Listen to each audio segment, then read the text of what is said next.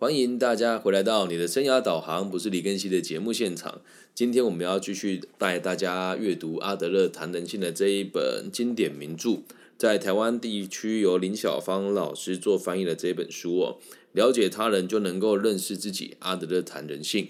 那进行到现在呢，已经到了第四十集了。那四十集的内容是什么呢？啊，我帮你们，我帮大家下的标题叫做心智能力。那今天这一集的节目的题材取材于这个第六谈里面的第六小节内容里面的一第一百五十五页。那希望大家可以理解到底什么叫做心智能力。那其实我们节目带大家阅读个体心理学也有也有也已经有好长一段时间了。那在过程当中，其实很多人可能会听到它的内容，会觉得好像有点难以理解。那我们用尽可能简单的方式带大家来思考跟认识个体心理学。那我们每一集都是一个独立的小短讲，所以如果前后不连贯的状况，应该很难发生。那如果你也喜欢的话，可以帮我去把前面的节目也听一听。我们在各个平台都有这个读书会的内容，分别在 Pocket、Google p o d c a s Apple p o d c a s Spotify、KK Bus 还有 Mr. Bus 上面都有我们的。节目的频道，那大陆地区的朋友呢，就可以透过这个网易云音乐来收听。好，那我们就开始今天的内容喽。到底什么叫心智能力？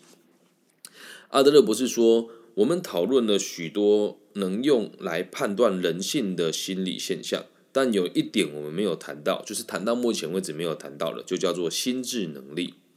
那我们认为，一个人对自己有什么看法，其实不太重要，因为每个人都会有迷失的时候。每个人都会为了别人而调整我们内心的自我形象，运用各种复杂的计策达到这个目的。听起来很玄哦，但是具体的讲，就是我们每一个人都是为了别人而活的，也会试着给别人不同的解释，也会试着把自己的形象塑造成别人所期待的样貌。但是呢，有一件事情是肯定的，即便判断的依据有限，我们依旧能从一个人的思路和说话的方式来评断他。所以，如果我们想要对一个人有正确的认识，进行研究的时候，就不能将思想与说话的因素排除在外。简单的说，就是我们每一个人所说出来的每一件事事情，跟所做的每一个决策，都可以代表着你想要在别人的心目中建构出什么样子的形象。所以讲心智能力这个词听起来很抽象啊。那简单的说，就是你给别人什么样子的感觉，还有遇到事情的时候，你用什么样子的角度来诠释这件事。那再往下看呢，我们再讨论一下什么叫做智力哦，指的是一种特殊的判断力。这里书里面讲的很好，他说叫特殊的判断力。呃，我们讲说一个人的智力很高，用开玩笑的方法说，就像在《三国演义》里面就会讲孔明的智力是最高的嘛。那谁的智力最低呢？啊，要么是吕布，不嘛是张飞嘛。那这边指的是一种特殊的判断力。啊，我们继续往下看，他的解释是什么？阿德勒博士说，智力哦，向来是用各种观察报告、研究分析、测验项目最常探讨的主题。其中又以成人与幼童的智力测验最为人知。我们必须得跟大家分享一下，因为阿德勒博士生于一八七零年，卒于一九三七年，所以当时的他们对于这个智力测验的这个发展还不是那么的完备哦。所以他说，在他们那个年代的时候，以儿童跟成人的智力测验最广为人知，是他们那时候流行的东西啦。那你看，其实到了我们现在。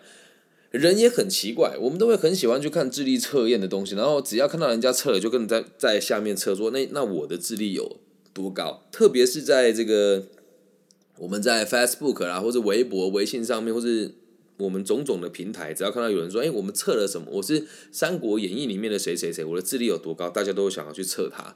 那原因是什么呢？就是大只是单纯我们会想要跟别人比较个高低而已。可是真正的心智能力的定义是什么？我们继续往下看。阿德勒博士说，在他们那个年代，目前为止，这些测验的结果都不大令人满意啊。因为不管找到哪一些学生进行智力的测验，得到的结果都是老师不用测验就可以轻易得知的。这也蛮有趣的，因为我们现在这里讲的是智力测验，那我认为可能是翻译上的问题哦。这边虽然说是智力测验，还不如说是呃一个人如何融入社会的一种。测评，因为在书里面并没有提到他们做的测验是什么，但我觉得应该会跟我做的事情蛮类似的。呃，我们在台湾，如果你是大陆地区的听众，可能没有听过这个东西，叫 CPAS，CPAS，它是目前呃日本一个博士叫伊藤永八郎所研发的一套系统，然后有一百二十题的是非题，做完了之后呢，他会告诉你你的这个人格的特性是什么，进而让你能够理解适合做哪一些工作。它线效度很高，高到百分之九十七，而且就我使用了这么多年，我认为它是蛮值得参考的一个测验。那只要你是我节目的听众，你想要做这个测验呢？呃，小弟我本人都可以义务帮大家做这个咨询啊。你可以先私讯我。那其实你的地区在大陆地区的话，我应该还是可以做这个网域上面的一些突破。那如果你们有需要需要的话，可以跟我聊一聊。因为它这边的翻译会翻译成心智能力，但它可能要表达的是融入社会的一种方法。那回到书里面来哦，他说我们做了再多测验，都不如老师观察到的学生的结果。也就是说，阿德勒的立场跟我一样。阿德勒博士说，智力测验只是做一种参考，而真正能够了解别人的，通常都是在第一线服务的人，或者长时间与你相处的这一群朋友。这样能够理解吗？所以有很多人看到这张会误以为阿德勒说的心智能力跟智力是我们所谓的这个 I Q 跟头脑的复杂程度。其实他表达的应该不是这个样子。不过换个角度说，我们可以去想一想，现在我们大家都说智力测验，智力测验，那智力到底是拿来干什么的？对吧？你说拿来制造什么时光机，或者是制造什么玄幻的科技吗？我倒觉得我们一般人都没那么伟大了。应该是说，我们要如何了解我们的智能，跟了解我们的能力融入社会的哪个部分？我认为这才是做心理测验跟做智能测验最具最重要的目标。那刚刚我们讲的那一份测验叫做 C-Pass，就跟这边讲的心理测验的概念是一样。我完全认同阿德勒博士所说的，做的再多再多测验，也比不过一个专业且长时间陪伴他人的教育者或是辅导者。呃，以我自己的例子而言哦，很多人做心理测验啊，很有趣哦，他们都是以自己的角度出发，是主观的，所以他很难被客观认定。因此，在我的世界里面，我基本上我也不大使用测评的工具。所以很多和我合作过的这个校方单位或是政府机关也都知道，李庚希来演讲的时候是做个人辅导，可以不用使用所谓的这个叫做辅导的心理测验的工具，也可以判断一个人的行为。所以也要跟大家分享，如果你有机会做到这个施测哦，尽可能的认真客观的作答，但你做出来的东西，就算你说谎，还也还是很容易被拆穿的。好，我们继续往书里面看了。阿德勒博士说，在他们那个年代的时候，一开始啊，实验的心理学家对于推行这种心智测测验，对于推行这种智力的测验，推行这种测验哦，是感到自豪的。但从某种程度上来说，这种测验又好像很多余。这个疑虑到我们现代还是每天都在发生的。你去想想看，你从小学、中学再到大学，也没有少过所谓的什么智力测验跟评估啊，但好像做了也没什么太大的意义。也都是拿去给某一些专家做统计的使用而已。这边我一定要跟大家介绍一个在台湾都可每个人都可以使用的一个线上测验哦。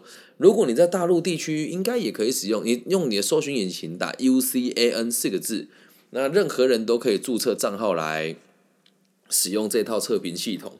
那我们每天都要带学生做这个测验。如果我来带，肯定没什么太大的问题啊。它是根据这个 Horan 嘛来做一个。这个所谓的个性分析的一个测验，我来带一定没有问题的原因，是因为我会随着时事来做调整。那很多心理师跟我们这个行业老师，他对这个东西就是 照本宣科嘛，说啊，人的工作分成六大类型啊，你得分几分以上就适合做这个工作啊。如果这样子带这个测验，就一点意义都没有了。所以阿德勒博士也说了，他认为这个意义大部分都是没什么作用的。我的立场跟他一样哦。那。阿德勒博士又提到，另外一种反对智力测验跟这种自我评价的测验的原因，是因为儿童的思考能力跟判断能力不会均衡的发展，导致许多小朋友虽然智力测验的分数很差，但在几年之后却展现出过人的才能。呃，这边我要跟大家分享我自己真实的案例哦，我被诊断过疑似是过动症。然后呢，我在考试答题的时候很容易跳题，我到现在都还有阅读障碍跟写作上的障碍，很多人都不知道，因为我看起来很正常。实际上我在做这些读书会内容的时候，我看着书一边跟大家解释，其实很困难哦。这边跟直播间的这个同学提醒一下，我刚刚讲的测验叫 UCAN，你在打打开你的 Google，然后打 U C A N 搜寻，就会看到一个账号叫 U Can 大专什么什么什么测验系统。你只要免费注册就可以做这个测验。但我个人认为这个测验的信效度其实没有到非常的高。那如果有人想要做这个，在台湾目前是我们我认为是华人世界的测评龙头哦，叫做 C P A S C P A S。如果你们有人想试测的话，可以私信我，我应该可以帮大家安排。嗯。我可以帮大家安排零到二十，哎，十五到二十九岁的人可以免费使用了。那我觉得二十九岁以上的朋友，你应该经济状况没什么太大问题。如果你真的要试测的话，我也可以带你去购买或者找到其他的管道来使用哦。好，继续回到书里面的内容哦。那这边我们刚刚提到，儿童的思考能力跟判断力不会均衡的发展，所以很多时候他们可能做了测验了以后，得到的结果并不是真实的结果。我自己的状况是这样，在我中学的时候。我念的是实验班，然后班上的人要做智力测验。那其实我们班的同学都很调皮啊，然后我的分数很低。我做完之后觉得很难过，因为一般人测出来应该都要一百二左右，班上人大概都一百二左右，只有我在七十五。然后呢，我们老师就叫我出去，就问我说我是乱写，我说我没有啊。然后老师就狠狠打了我好几下，用那个铁尺打我的手掌心。然后老师跟我讲说：“你是不是智能有问题啊？”然后我听了之后很难过。后来几年之后，现在已经过了十几年了嘛，我真的也算是有表现出过人才能的存在。那某一次呢，我又回去这个中学演讲的时候，遇到当时测验的那个老师，我说：“老师，你还记不记得我做的那个测验？然后分数很低。最离奇的事情是，老师完全不记得这件事情。”那为什么当时我测验出来分数那么低呢？长大之后我仔细回想，是因为我跳题了，而我自己却不知道。其实，在某些地方有障碍的人都会像我一样很困扰。嗯，我会很长，明明我就确认过的东西，可是到最后一刻看到的东西却跟我确认的不一样。我到现在还深深的被这种疾病所苦哦。但是现在的我比较能够适应的原因是，我知道错了，我会马上更正它。而在年轻的时候，我会不停的狡辩。别人眼中可以狡辩了，可是，在现在我就是我刚刚看了，我但是就是错了，所以我跟大家讲，哎呀，我看错了。那小的时候就会跟别人讲说，刚刚明明就是这样啊，会跟别人强辩哦。所以做测验出来的结果就不代表你真的是智能有问题啦。所以假设你现在的孩子有在做测验，然后做出来有点状况的话，你在评估可能要重新再思考一下，不能那么完全的相信所谓的心智能力的测验哦。那还有一个要列入考量的因素哦，是居住在都市的孩子，因为。呃，还有来自某一些社会阶层的小朋友，因为他们的生活见多识广，所以参加考试会得心应手，这个也蛮有趣的。我当时在彰化这个小乡镇里面读小学，然后呢，我要去考所谓的中学的实验班。那我在彰化这个城镇住在彰化市，算是这个彰化的核心嘛。那有很多从外地来的学生，他们可能就比较没有办法那么常参加考试，所以在考试的时候，我的优势也是比他们明确的，因为我们在。补习或者是在这个平常老师在教我们练习的时候，我们很常使用画卡。我们那年代都使用画卡的。哦那乡下的孩子没有使用过画卡，他在画卡可能就会比较不得心应手。所以逻辑上是有些孩子擅长考试的话，他做这种测验的分数也会特别高。但有些孩子做出来分数就算很低，也不代表他真的有问题哦。我们继续往下看哦。那这样的孩子的智力看起来好像优越于其他同其他亏相对于缺乏资源的小孩。但这都是假象。从八岁到十岁，富有人家的孩子测验的分数会比同年龄的家境贫困的小孩还要高。我先说，阿德勒博士这边讲的是一九零零年代的状况，但我相信现在的逻辑也是差距不大的。然而，这并不表示有钱人家的小孩就比较聪明，会出现这种差异啊，单纯就只是因为生活环境不同所导致而已。呃，回到他们那个年代哦，可能穷人家的孩子你要拿到笔的机会都很少，而目前在台湾的状况是你拿到笔的机会也很多，但是你也很少去做测验呐，所以城乡之间还是有差距的。那好像会造成一个假象是，都会区的孩子比较有钱人家的孩子的智能跟融入社会的能力比较高，但实际上真的是这样吗？不是，只是他们比较擅长应对考试跟测验而已。然后在那个年代，阿德勒博士说。到一九零零年为止哦，智力测验的进展非常有限。他们检视了德国柏林和汉堡两地进行儿童智力的测验哦，结果令人失望。那些考试拿来高分的孩子哦，不少人在后来的学校生活表现得很逊色。这个现象似乎可以证明，孩童的智力测验分数高，不代表他们未来可以一帆风顺。个体心理学的实验经得起考验，因为实验的目的不在测定某种能力的发展程度，而是要进一步了解心智的发展过程中潜藏的有利因素有哪些。听起来有点老舍哦，就是。阿德勒博士指出，我们做教育跟做心理测呃，跟做这个心理的这个辅导，我们不会去把重点放在，我们不会去把重点放在所谓的这个智力的高低，或是做出来的结果，而是放在在这个过程当中，他的整体行为里面有哪一些因素是有利于他在未来发展的。很有趣吧？等一下我会讲个小故事跟大家分享，因为这个故事让我觉得印象很深哦。那这些实验的观察的结果，在适当的时机可以帮助孩子改善他的身心状况，评估孩子的心灵结构，绝对不能把思考能力和判断力排除在外，必须将这两个因素与其他的心灵活动表现放在一起，这就是个体心理学的原则。所以原本这张我在读的时候，我以为他跟我讲的是这个心理测验跟这个心智能力的解释，但后来到最后我们得出的答案是，我们所谓的智力是要把思考能力跟判断力放在一起，然后再观察他整体的状况，对于事情的诠释的能力，才叫做真正的心智能力。好，那我们刚刚有提到，我要讲个小故事给大家听哦。那讲完这个小故事，我们这节节目到这边就结束哦。这里有说过，我们要。我们不要去在意所谓的智力的高低，或是别人看待这个孩子正常还是不正常。我们应该把重点放在他的思考能力跟判断力，并且从他的心灵结构当中找出有利的因子哦。这是发生在前年的一个案例哦。呃，我这个个案我目前已经联络不上了，所以我现在提出来应该也不为过了哦。他跟我说，在台湾，他是台湾人哦，是台北的一个孩子。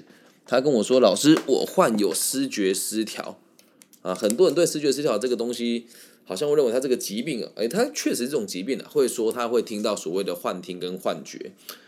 呃，也不怕大家说，也不怕大家笑，因为我做这个节目做了这么久，然后应该大家也看得出来，我有点偏执啊。就是我的这个直播现场的人数，其实讲心理学的时候人很少，讲爱情、讲性的时候人很多，但我还是很坚持要继续讲心理学的原因，也是因为。”我有我自己想要坚持的事，我一直想要颠覆这个世界。那我一直都有幻听跟幻觉，只是我没有跟别人揭露过。但看完这一集，我觉得可以讲。我一直没有遇到正确的老师，就连我生命中很亲密的人都不知道我有幻听跟幻觉。呃，我的家人应该有时候会知道，因为我会对着自己的荧幕碎碎念。就像我们在做节目的同时啊，其实我也会听到一些声音，但我不觉得这个叫精神疾患哦。所以我在大概大学的时候就再也没有跟别人提过我有幻听幻觉。然后我这个个案也蛮有趣，他是找我做生涯规划，然后他突然跟我讲说：“老师，我总觉得在你的世界，什么事情看起来都好容易哦。”我说：“那不是我的事情，不是在我的世界容易，是世界的本身就很容易。”他说：“那我心里面的那些声音为什么会一直否定我？”他的精神科医师跟辅导。跟的咨询师都跟他讲说，这些东西都不是真实存在的啊，你要认清事实啊，等等的。那我自己的历程，我就跟他讲，我说其实，呃，如果你用药的话，可以得到缓解。他说对，我说那有没有发现用药完人变得很迟钝？然后他是念设计科系的嘛，说你有没有发现自己的灵感下降很多？他说有。我说我不能叫你停药，因为这跟别人的做法不同，而且一旦你停药了，如果你真的出了什么事，大家会把错怪在我头上。但我希望你知道，我们可以换一个方式跟你的心灵相处。他说是什么方式呢？我说我们两个在交谈的现场，你的所谓的幻听的这个角色会不会出现？他说他们是一群人，我不能确定。我说好，那你现在试着把他们叫出来。他说他们没有出来。我说那我在这边说话，看他们听不听得到。他说好，我就跟他讲说，呃，你们都辛苦了，要因为他跟他讲的是很负面的话嘛。我说都要他们你们这一群。不知道存不存在的朋友会处心积虑的用各种方式来告诉，呃，假我眼前这个女生，比如说叫来告诉 Cindy，来告诉 Cindy 说你很糟糕，你要去，你很烂，为什么你要去伤害别人呢？为什么你这么这么烂那？你为什么不去死一死？这这群人你们也很闲。那不管怎么样啊，我希望你们能够理解一件事哦，我们也很心疼你们的存在。他说：“老师，这样我不是更神经病了吗？”我说：“不对啊，你要善用它。既然你相信它存在，你听到这个声音就代表它是一个客观存在的个体，那你为什么不用个体的角度去看待它呢？”我先讲，我自己不是精神科的医师，我也不是辅导辅导老师，所以我只是跟他讲我的方法是什么，因为我自己本身也有这个问题。那我看我的幻觉之间的相处。我我知道这样讲很奇怪，可是书里面也有提到啦，重点不是他，呃，重点不是他的智力怎么样，而是他在发展过程当中，他的心灵状况如何对社会产生兴趣，并且可以顺利的生存下来，这才是重点嘛。所以我就跟他讲说，希望你们也可以知道，我和 Cindy 是爱着你们的，然后希望你们不要再用这样子的方式和我们相处，如果可以的话。我更希望听到的是，你可以鼓励我，你可以让我开心。所以从今天开始，就算你再怎么辱骂我，再怎么羞辱我，再怎么否定我，我都会当做是你对我的加油，我都会当做是你其实是不开心，我都可以容忍跟宣泄。但我自己一定也要坚强。希望你们可以祝福我，就用这种方式跟他相处。然后我就跟他讲，他就说：“老师，我相信你，那我要断药。”我说：“千万不要马上断药，因为。”马上都要对你的身体影响很大，你要跟你医生讨论了。在以前，我的说法或是精神科医生目的就是有开药，我真的没有开玩笑。来，各位朋友，如果你在直播现场或是听节目哦，你曾经有听过或是看过你的朋友或是同学或是周遭的人去看精神科医生，花不到一天的评估，甚至十五分钟，精神科医生就开药给你吃了。他开的药真的非常草率。那一旦孩子吃了药，状况就很难回头。所以我就跟他讲，我不能叫你停药，但我希望可你可以跟你的妈妈、跟你的精神科医生还有辅导老师一起讨论，说我想要停药。那我们用这样子的方式哦，他慢慢的跟我讲，老师幻觉不见了，我偶尔会听到一些声音，可是好像不见了，也听不见了。那后来我就跟他讲说，那你有没有试着去听到他们祝福你的声音？他说也没有，但我就听不见了。这也很神奇吧？这可能会跟过去所有人做的精神治疗跟心理辅导会不一样。你可能会说，我只是刚好人很多梦中的其中一个而已。但其实哦，老实讲，你所听到的幻觉，大部分都是你不愿意面对的真相。他也是啊，他跟我讲说，他觉得，哎，幻觉跟他说，他觉得他长得很丑，然后为什么像你这样这么没有用的要活在这个世界上？他讲的是不是事实？在我们辅导完之后，他说是事实。我说那就对啦。那你要创造你的价值，那到底什么是价值呢？就重新塑造他对于世界的看法。所以也希望大家理解一件事情哦，智能的高低跟智商的高低也都是别人定义出来的。爱因斯坦真的有比较厉害吗？我只能说他提出的东西也都只是假说，是不是真的我们都还不知道，理解吗？所以。考试的成绩或是事业上的成就，我个人认为都比较智力。真的所谓的智力高的人，就是可以在任何情况之下都过得开心、过得快乐。所以这一集也希望大家可以帮我分享给你觉得他的他对于自己有否定或是有精神疾患的人，或是你认为他明明就蛮有能力的，但在正规的教育体制里面得不到比较好的评分或者得不到比较好的资源的朋友，让他们知道，其实这都只是个过程而已。而我们所谓的心智能力哦，看的是你有没有智慧应对你的人生，而不是只是眼前的考试的成绩跟别人怎么看待你的成就。以上就是这一集全部的内容喽，希望大家喜欢心呃心智的能力哦，怎么样？这一集我觉得读完之后自己也蛮有感触的。那如果大家在心智上有任何的问题，或是心情有不好的话，也都可以透过各个管道跟我联系。那因为现在工作越来越繁忙，我也希望如果大家有问题要问我的。的这个状况，我们可以用匿名的方式，我把它录制下来，就让你跟我一起做 call in 的这个动作。那我们用匿名的做法，然后会把它录制下来，分享给每一个跟你有一样问题的朋友，好吗？那希望我们节目的存在都可以带给这个世界更多安定的可能性。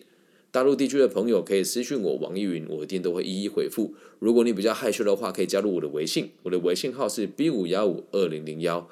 其他地方的朋友可以加入我的 Facebook、IG 或者呃或者是这个。YouTube 找我的名字，我叫李更新，木子李，甲乙丙丁戊己更新的更，王羲之的羲。